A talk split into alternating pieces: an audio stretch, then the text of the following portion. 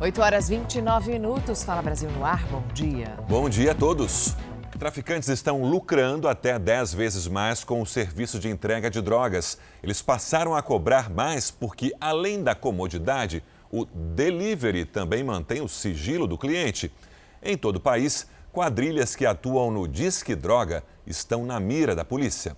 Numa casa alugada no centro de Santos, no litoral de São Paulo, funcionava uma central do chamado Disque Droga. São traficantes que trabalham com entrega de drogas 24 horas por dia. É tudo por aplicativo. Ele publica nas redes sociais dele, que é uma rede social restrita, e as pessoas entram em contato através das redes sociais fazendo pedido. E aí ele contrata um motoboy que muitas vezes conhece e outros não desconhece que está tra tá transportando droga. Durante três meses de investigação, os policiais monitoraram e registraram a ação dos criminosos. Nesta imagem é possível ver um motoqueiro que chega para buscar a droga. O homem que faz a entrega é preso e é apontado como um dos cabeças do esquema. A polícia descobriu que os usuários chegam a pagar até 10 vezes mais pelo produto. O alto preço se justifica pela comodidade e também pelo menor risco de exposição em pontos de venda. E a polícia descobriu ainda que aumentaram as compras de drogas nesse sistema de entrega. Nesse último trimestre, a gente sentiu um crescimento exponencial do, das prisões. É, no transcorrer do ano, a gente teve, nos primeiros nove meses, foram ao total de 12. Nesses últimos três meses, nós efetuamos 10 prisões só de disque. Em uma das prisões, a polícia encontrou em uma casa de alto padrão estufas sofisticadas para o plantio de maconha para a venda do disque droga. No Rio de Janeiro, a polícia prendeu este homem, conhecido como motoboy do tráfico. Os pacotes com entorpecente eram embalados a vácuo e tinham etiquetas detalhadas com informações sobre os clientes e a entrega. Apenas no dia em que foi preso, ele faturou R$ 8.700 com as entregas. Em Dourados, Mato Grosso do Sul, os agentes prenderam três traficantes que mantinham esta loja de fachada para o delivery de cocaína. A mulher de nacionalidade argentina era quem comprava o entorpecente no Paraguai. Em Porto Alegre, 10 traficantes foram presos. Os usuários com dívidas entregavam drogas nas residências. E pelo menos cinco suspeitos foram presos em uma operação agora de manhã contra o tráfico de drogas no centro de São Paulo. Essa ação aconteceu na região que é conhecida como Cracolândia. É, a ação fiscalizou vários imóveis que eram usados como esconderijo dos criminosos. Em alguns desses prédios, as drogas eram armazenadas. Ao todo, foram cumpridos 19 mandados de prisão e vários outros mandados de busca e apreensão. E neste momento acontece uma operação para fiscalizar o combustível que está sendo vendido no estado do Rio de Janeiro. Vamos para o Rio com a Maiara Decotê. Maiara, muito bom dia para você. O que é que os fiscais já encontraram por aí? Bom dia, Mariana. Os fiscais já encontraram até uma bomba adulterada nesse posto aqui em Solacap, na zona norte do Rio. Hoje, agentes da Secretaria de Defesa do Consumidor do PROCON do Rio de Janeiro, Polícia Militar e Agência Nacional do Petróleo, além da Secretaria de Fazenda, estão percorrendo os postos com esse objetivo: verificar possíveis combustíveis adulterados, analisar a qualidade, a quantidade do líquido colocado pela bomba no tanque verificar preço de GNV praticado, uma vez que uma liminar da Justiça suspendeu o aumento de 50%, além de checar licenças dos postos e publicidades enganosas. O Ministério da Saúde reduziu de 10 para 5 dias o tempo de isolamento de quem estiver infectado com coronavírus, mas sem os sintomas da doença.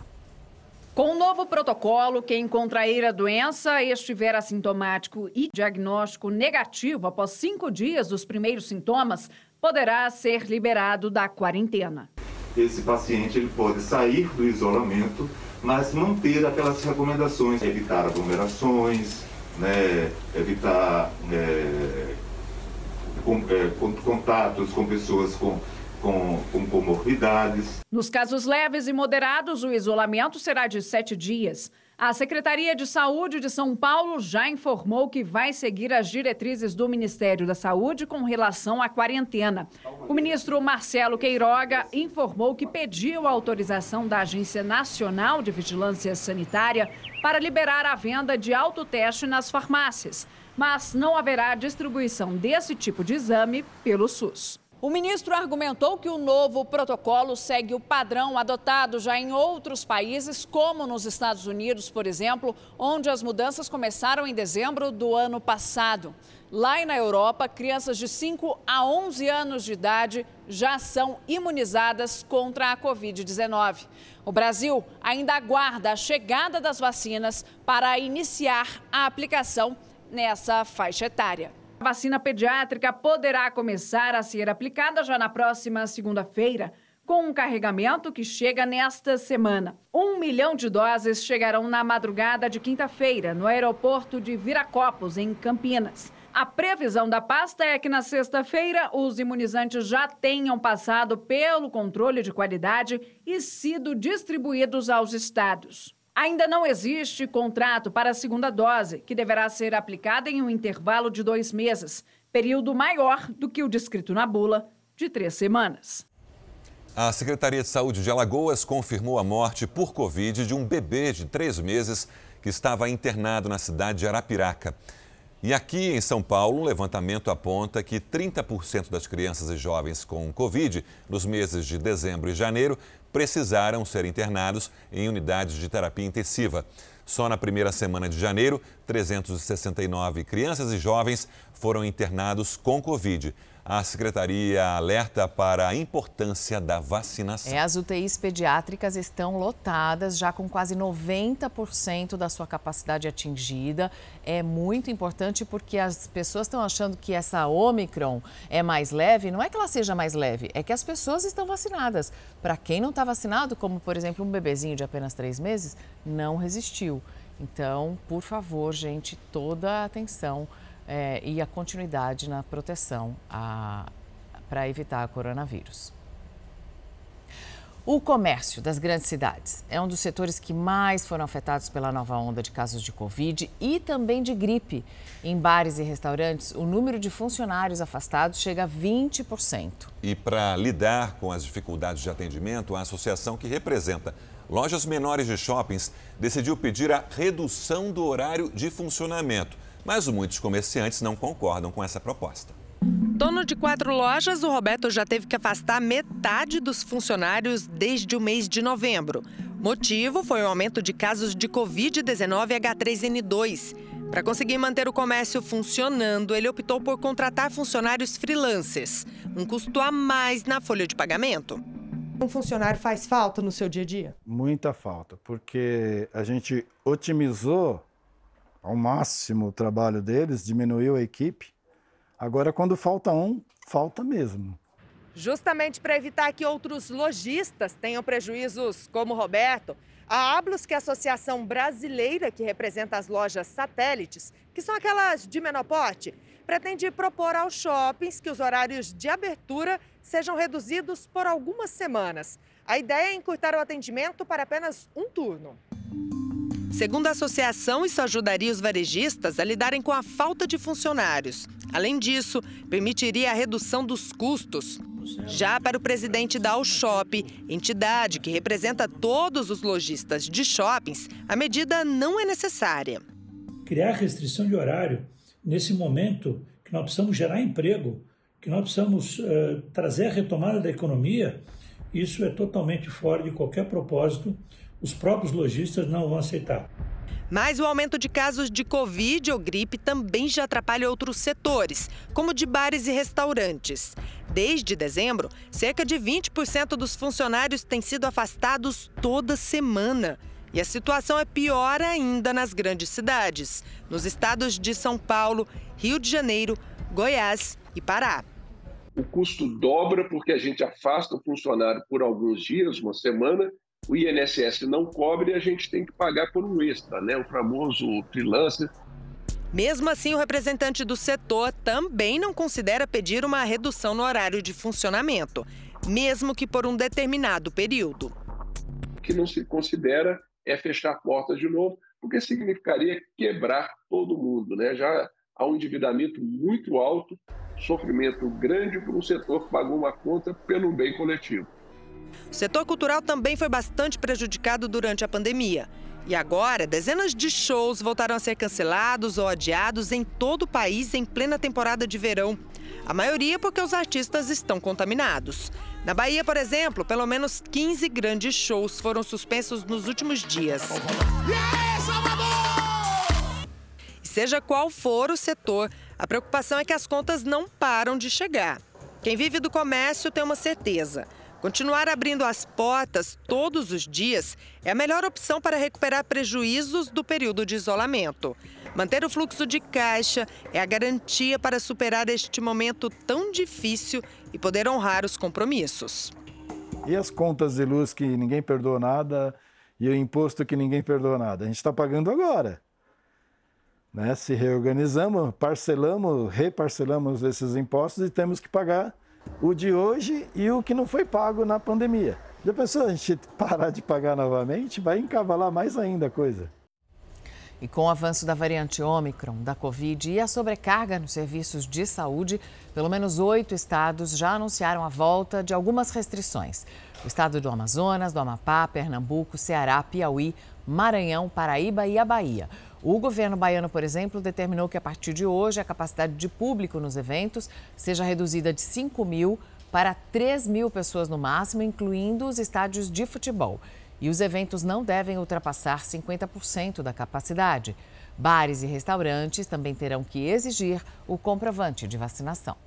A Câmara dos Deputados decidiu criar um abaixo-assinado na tentativa de derrubar o veto do presidente Jair Bolsonaro a um projeto de refinanciamento de dívidas das micro e pequenas empresas.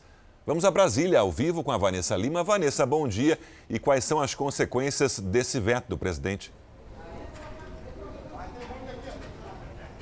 Bom dia. O veto pode impedir que aproximadamente 18 milhões de empresas tenham um prazo maior para o pagamento de 20 bilhões de reais em dívidas com a Receita Federal e assim possam se inscrever ou continuar inscritos no Simples, que é um sistema tributário diferenciado que unifica a arrecadação de impostos. O projeto prevê 180 meses para o pagamento dessas dívidas, com descontos de até 90% nas multas e juros e até 100% em encargos legais. O veto foi recomendado pelo Ministério da Economia, que alegou queda na arrecadação de impostos. Mariana. Obrigada, Vanessa. E uma nova lei estabelece subsídios para quem gerar a própria energia elétrica. É a chamada geração distribuída. E as regras valem para os consumidores que usarem fontes renováveis, como a energia eólica e a solar. Mesmo com o tempo nublado, ameaça de chuva, as placas de energia solar funcionam muito bem. Em Brasília, várias casas já têm no telhado os equipamentos. O Moacir investiu 26 mil reais para ter energia solar. Aqui no imóvel vivem quatro pessoas. São aproximadamente cinco banhos todo dia. Tem máquina de lavar louça, lavar roupa, várias televisões, ar-condicionado equipamentos que consomem bastante energia. Agora o Moacir estava me dizendo o seguinte, que desde que eles adotaram aí a energia solar, a conta reduziu consideravelmente. Passou de 650 reais para 128 reais. O bolso agradeceu, né, Moacir? O bolso agradeceu muito e a gente focou essa redução do nosso consumo mensal para o lazer, por exemplo. As 12 placas juntas geram 670 kWh praticamente o total da energia que eles consomem no mês. A esposa de Moacir, a Adriana, disse que agora consegue usar outros eletrodomésticos sem peso na consciência. A gente passa a usar um pouco mais tranquilamente a máquina de lavar louça, o ar-condicionado, coisas que você não utilizava tanto, você passa a utilizar com mais frequência. Né? Marcos também colocou as placas em casa. Gastou 33 mil reais. São 15 espalhadas pela laje. Juntas, produzem 820 kWh por mês. O empresário viu o valor da energia reduzir muito, de R$ 1.100 para R$ 190. Para quem mora num apartamento, você tem aquele consumo ali já quase que padrão. Mas numa casa você não tem assim um limite, né? Você aproveita mais, né, o espaço que você tem e com isso você tem que buscar fotovoltaico para isso, né? Para diminuir o bolso. No Brasil tem aumentado a quantidade de pessoas que decidiram aderir à energia solar. No ranking dos locais que mais têm esses equipamentos estão Cuiabá, Brasília, Uberlândia, Teresina, Fortaleza e Goiânia. O presidente Bolsonaro sancionou a lei que trata do marco regulatório para a geração de energia de fontes renováveis, em especial solar e eólica. A vantagem é que, pela lei, fica mantido até 2045 o desconto na conta de luz que é concedido atualmente pela Agência Nacional de Energia Elétrica para as unidades geradoras de energia, que injetam na rede de distribuição a energia elétrica gerada, mas não consumida. Michel é dono de uma franquia que trabalha com energia solar em todo o país está confiante que com a sanção da lei a demanda vai aumentar ainda mais. O mercado não para de crescer desde 2012, quando a gente começou a ter regulamentação e permitia esse tipo de sistema. Mesmo durante a pandemia, a gente teve um crescimento de mercado de 60%, 70%. A lei sancionada é muito importante para dar segurança para quem vai fazer esse tipo de investimento. O surto de Covid nos navios de cruzeiro por todo o Brasil transformou as férias de muita gente naquele conhecido perrengue. Além de perder vários dias de descanso, os passageiros agora também estão com medo de ficarem no prejuízo. Tânia está com a viagem marcada para o dia 23 desse mês. O cruzeiro foi programado para toda a família. Ela, o marido e três filhos. Eles compraram um pacote de oito dias e sete noites com roteiro para Cabo Frio, Ilha Bela e Salvador. Um período para o descanso e lazer. Mas o atual cenário trouxe incertezas para a família. A professora não sabe se eles vão conseguir embarcar no transatlântico e se é seguro manter a viagem. E aí a gente está com muito receio, porque a gente vai esperar até o dia 23, porque é uma viagem cara, então a gente não programou outra coisa. E possivelmente minhas férias vão terminar no final do mês e eu vou acabar não fazendo nada, né? A temporada de cruzeiros está paralisada até o dia 21 de janeiro por decisão das companhias que operam os navios. O motivo está ligado aos surtos de Covid-19 nas embarcações. A Associação Brasileira de Navios de Cruzeiros informou na semana passada que os motivos da suspensão são as incertezas e potenciais novos ajustes. Disse que é necessário adequar os protocolos operacionais, já que os mesmos foram desenhados antes da nova variante Omicron. Para todo o mês de janeiro, eram esperados aproximadamente 36 mil passageiros e tripulantes em desembarque aqui no Pir Mauá. Até o dia 21, a cidade do Rio deixará de receber cerca de 25 mil turistas, o que significa mais de 47 milhões de reais a menos na economia carioca. O consumidor que se sentir prejudicado com os cancelamentos dos cruzeiros tem três opções amparadas por lei para reivindicar seus direitos. A primeira, o cancelamento do contrato. Esse cancelamento do contrato prevê diretamente a devolução desse dinheiro. A segunda opção é manter essa viagem numa outra oportunidade, quando a situação de saúde melhorar, quando a, a, nova variante não for mais um problema. E a terceira opção é, eventualmente, caso esse consumidor tenha tido algum prejuízo maior, além da viagem, ele também vai poder incidir em perdas e danos. E o Procon de São Paulo pediu que duas companhias aéreas expliquem o cancelamento de voos nos últimos dias nos aeroportos de Congonhas e Guarulhos. Vamos com Maria Carolina Paz, ao vivo aqui em São Paulo. Maria Carolina, bom dia. E já são quantos voos suspensos? Muito bom dia para vocês, a todos que nos acompanham no Fala Brasil. Foram registrados até o começo desta manhã pelo menos 151 voos cancelados das duas companhias. Aqui, da Latam, 142 e 9 da Azul. Eu estou aqui no aeroporto de Congonhas desde cedo em São Paulo e apesar desses cancelamentos, não houve confusão.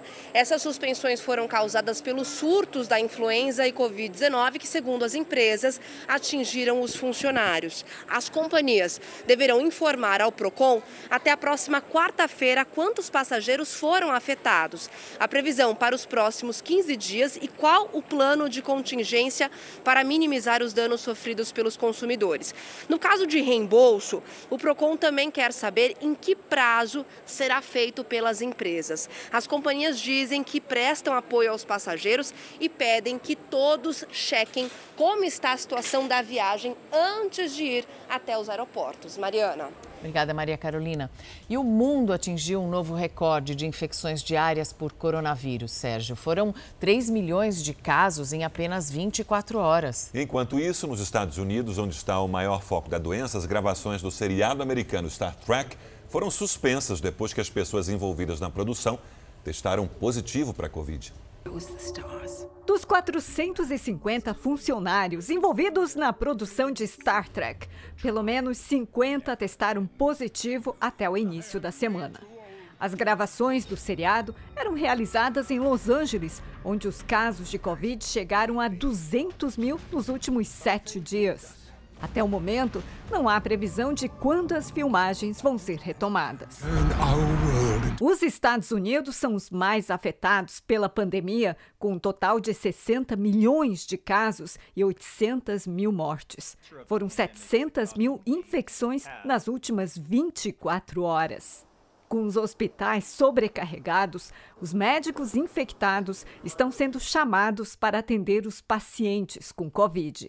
Na Ásia também a situação é grave com a disseminação da variante Ômicron. No Japão, o número de pacientes internados em estado grave passou de 100 pela primeira vez em dois meses. Aqui em Tóquio, foram 962 infecções nas últimas 24 horas, seis vezes mais do que a semana anterior. Na Índia, onde foram registrados 179 mil casos na segunda, um aumento de quase oito vezes em relação à semana anterior, os profissionais da saúde começaram a receber as doses de reforço da vacina.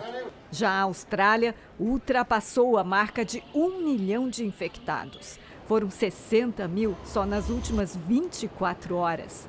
Com o sistema hospitalar sobrecarregado, o país encurtou o período de isolamento para pessoas próximas e vai começar a aplicar vacinas para crianças de 5 a 11 anos de idade.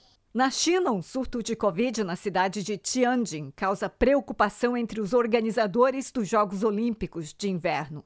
Nesta terça foram relatadas 58 infecções na cidade vizinha de Anyang e 10 em Tianjin. 5 milhões de pessoas foram colocadas sob confinamento. E os 14 milhões de moradores de Tianjin estão sendo testados para a Covid. Esses locais ficam perto das instalações dos Jogos de Inverno, que começam no dia 4 de fevereiro. Em todo o mundo, mais de um bilhão de estudantes tiveram suas rotinas radicalmente alteradas durante a pandemia de Covid-19. E para entender como as aulas remotas afetaram as crianças, a Universidade Harvard, nos Estados Unidos, conversou com centenas de pais e mães. Estudar online, longe do ambiente escolar, alterou não apenas a forma de ensino, mas também pode ter provocado mudanças no comportamento das crianças. A Universidade Americana de Harvard acaba de divulgar um estudo com mais de 400 pais e mães. Eles relataram como os filhos reagiram ao estudo remoto, isolados durante a pandemia. A maioria constatou que os filhos se comportaram de forma pior do que se estivessem na escola. A pesquisa foi feita com crianças entre 6 e 7 anos e meio de idade. Na opinião dos pais, os filhos que ficaram apenas no estudo online demonstraram mais agressividade e dificuldade de concentração. Já quem dividiu as aulas entre online e presencial teve melhor comportamento. E segundo as famílias, a tendência foi ainda mais positiva quando os estudantes voltaram às salas de aula em tempo integral. Os resultados foram publicados na revista médica JAMA Pediatria. Mas aqui há ressalvas. Pode ter sido apenas uma percepção dos pais? Sim, explicam os pesquisadores. Também é importante dizer que isso não significa necessariamente que o aprendizado remoto causa pior comportamento. Pode ser que os pais apenas perceberam dessa forma, pois estavam em contato com as crianças por mais tempo. O que os cientistas de Harvard realmente buscaram com a pesquisa foi entender o quanto a pandemia de Covid e o isolamento afetaram o bem-estar e o estado emocional das crianças.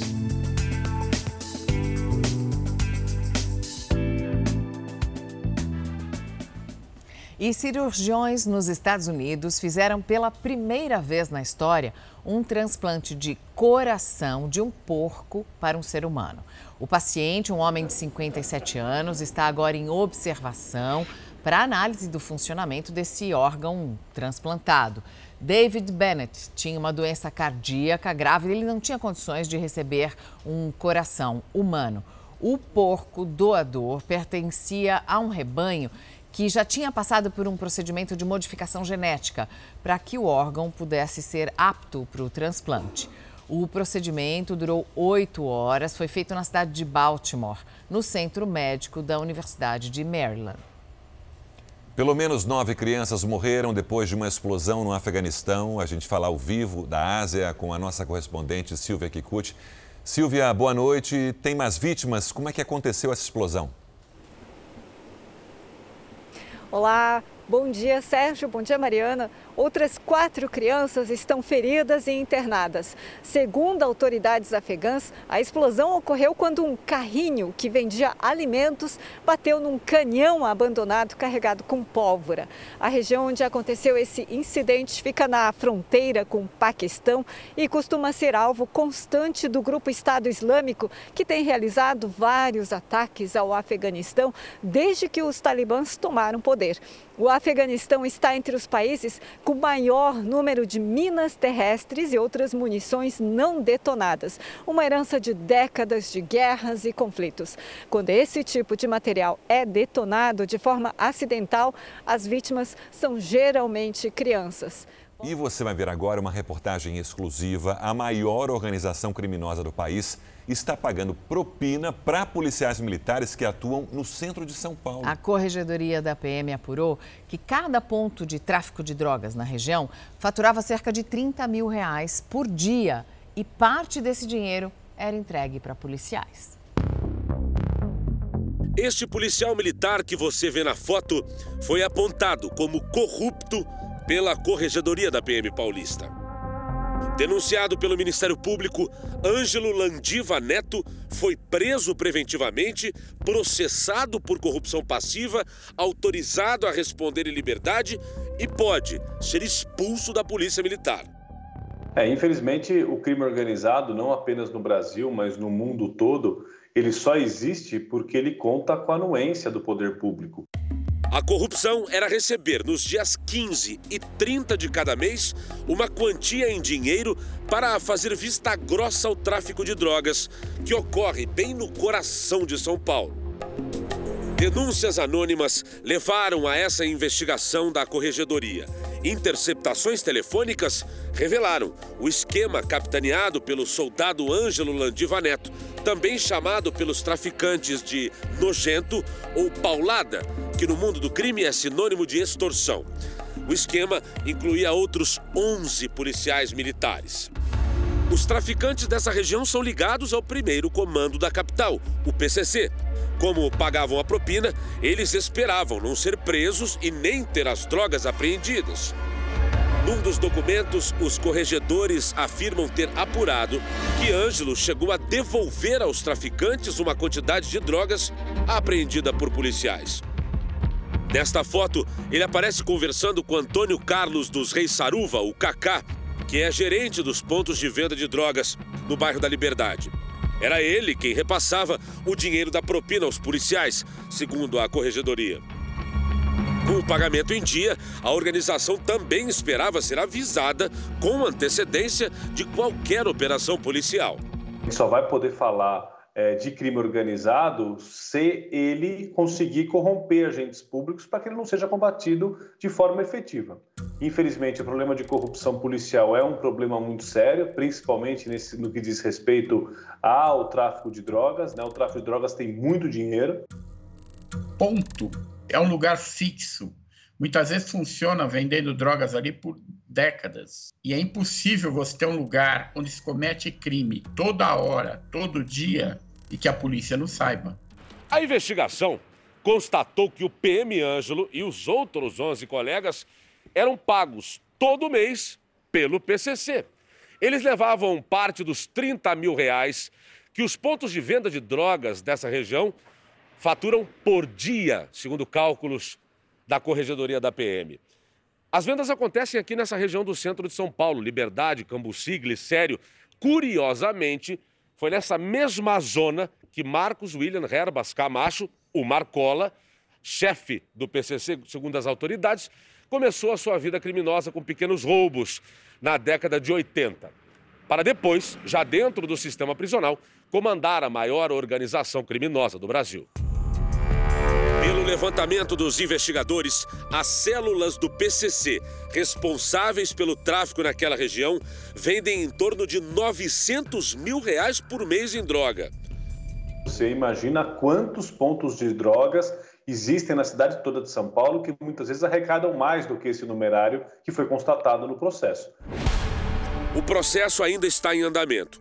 A defesa do PM Ângelo Landiva Neto disse que prefere não se manifestar para não atrapalhar o trabalho no processo. Como ele não foi julgado, tem o direito de ser tratado como acusado. A defesa de Antônio Carlos Reis Saruva, o Cacá, disse que ele não é traficante, não pagava propina a ninguém e que a denúncia é mentirosa. O Tribunal de Justiça de São Paulo decretou as prisões preventivas dos membros do PCC envolvidos no esquema de propina policiais, inclusive o Cacá. A Polícia Militar esclarece que os policiais militares mencionados foram presos após o pedido de prisão preventiva realizado pela Corregedoria. Após decisão da Justiça, foram soltos e atualmente todos seguem fora da atividade operacional. Se você não reprimir os casos de, de corrupção, a corrupção cresce. Então você tem que combinar as duas coisas: reprimir os corruptos e pagar salários decentes para todo mundo. Se não fizer ambas as coisas, não funciona. Além dos craques, a gente viu que não vão faltar cabelos platinados nos campeonatos paulista e carioca. A moda voltou com força total, mas agora com um outro nome: Nevou. Geralmente, em início de ano, as pessoas querem fazer alguma mudança. Muitas começam repaginando o visual. Com a moda ditando tendências, muita gente segue o exemplo dos famosos na hora de escolher um visual novo. Assim como Belo e Rodriguinho, vários outros famosos já aderiram à moda do Nevou. Lá em 2019, Gabigol já havia aderido à moda dos platinados. Assim como Neymar, que também já teve sua fase nevada.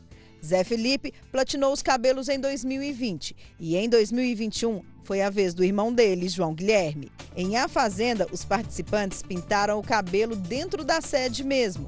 Gui Araújo, MC Gui e Thiago Piquilo mudaram o visual. Qual o processo para platinar o cabelo? E principalmente os cuidados, né, Maicon? Olha, é um, é um cabelo muito difícil de manter. A gente retira toda a cor do cabelo, todo o pigmento e tonaliza com, com a cor neve, né, com, aquela, com branco. Esse branco, se você o fato de você suar e passar a mão nele, ele começa a amarelar. Não vai fazer em casa, o cabelo pode cair. É, você pode ter sérias, sérios danos alérgicos. O Leandro resolveu platinar os cabelos, inspirado em um famoso também. Foi o jogador de futebol Arrascaeta, jogador do Flamengo, que é meu time do coração. Se você está pensando em fazer nevar na sua cabeça também, ouça esse conselho do Maico. Fez o cabelo. Você precisa ter um acompanhamento desse cabelo. Ah, mas agora amarelou meu cabelo, o que eu vou fazer? Né? Se você não tiver alguém para cuidar desse cabelo, é raspar o cabelo. Você não vai querer ficar com o cabelo raspado. Então, se você gosta do seu cabelo, se você quer cuidar, quer ter um cabelo legal, procure um especialista. Não faça em qualquer lugar, pelo amor de Deus. O IBGE divulgou hoje que a inflação de 2021 fechou em 10,06%, a maior alta desde 2015 é praticamente o dobro da meta estabelecida pelo governo, de 5,25%. Os combustíveis tiveram influência decisiva, com um aumento acumulado de mais de 62% para o etanol e de quase 48% para a gasolina.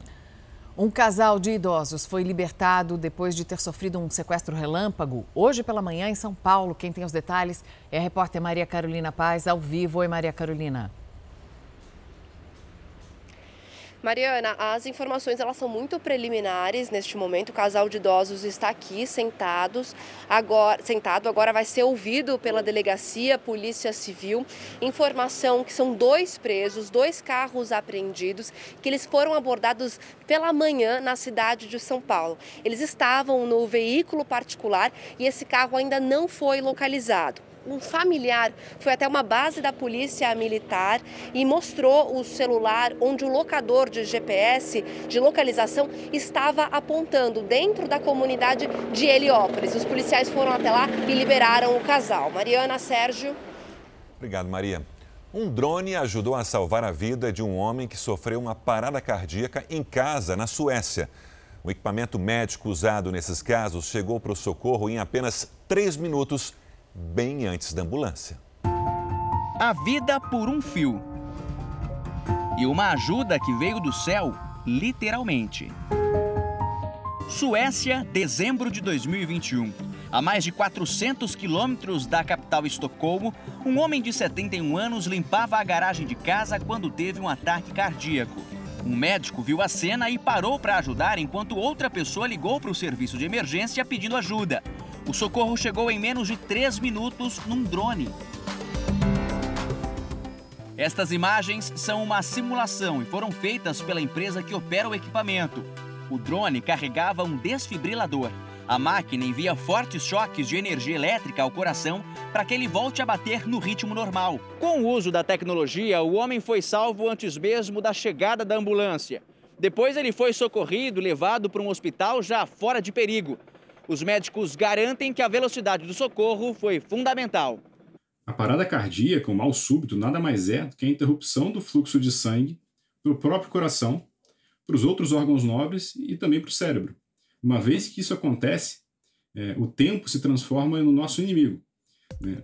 É, a gente tem alguns estudos mostrando que cada minuto de atraso para o início das manobras, a massagem cardíaca, aquele choque de desfibrilação, a gente perde 10% da chance daquele indivíduo sobreviver. Ao final de 10 minutos, a chance de sobrevida é quase zero. O Fala Brasil termina aqui. Um bom dia para você.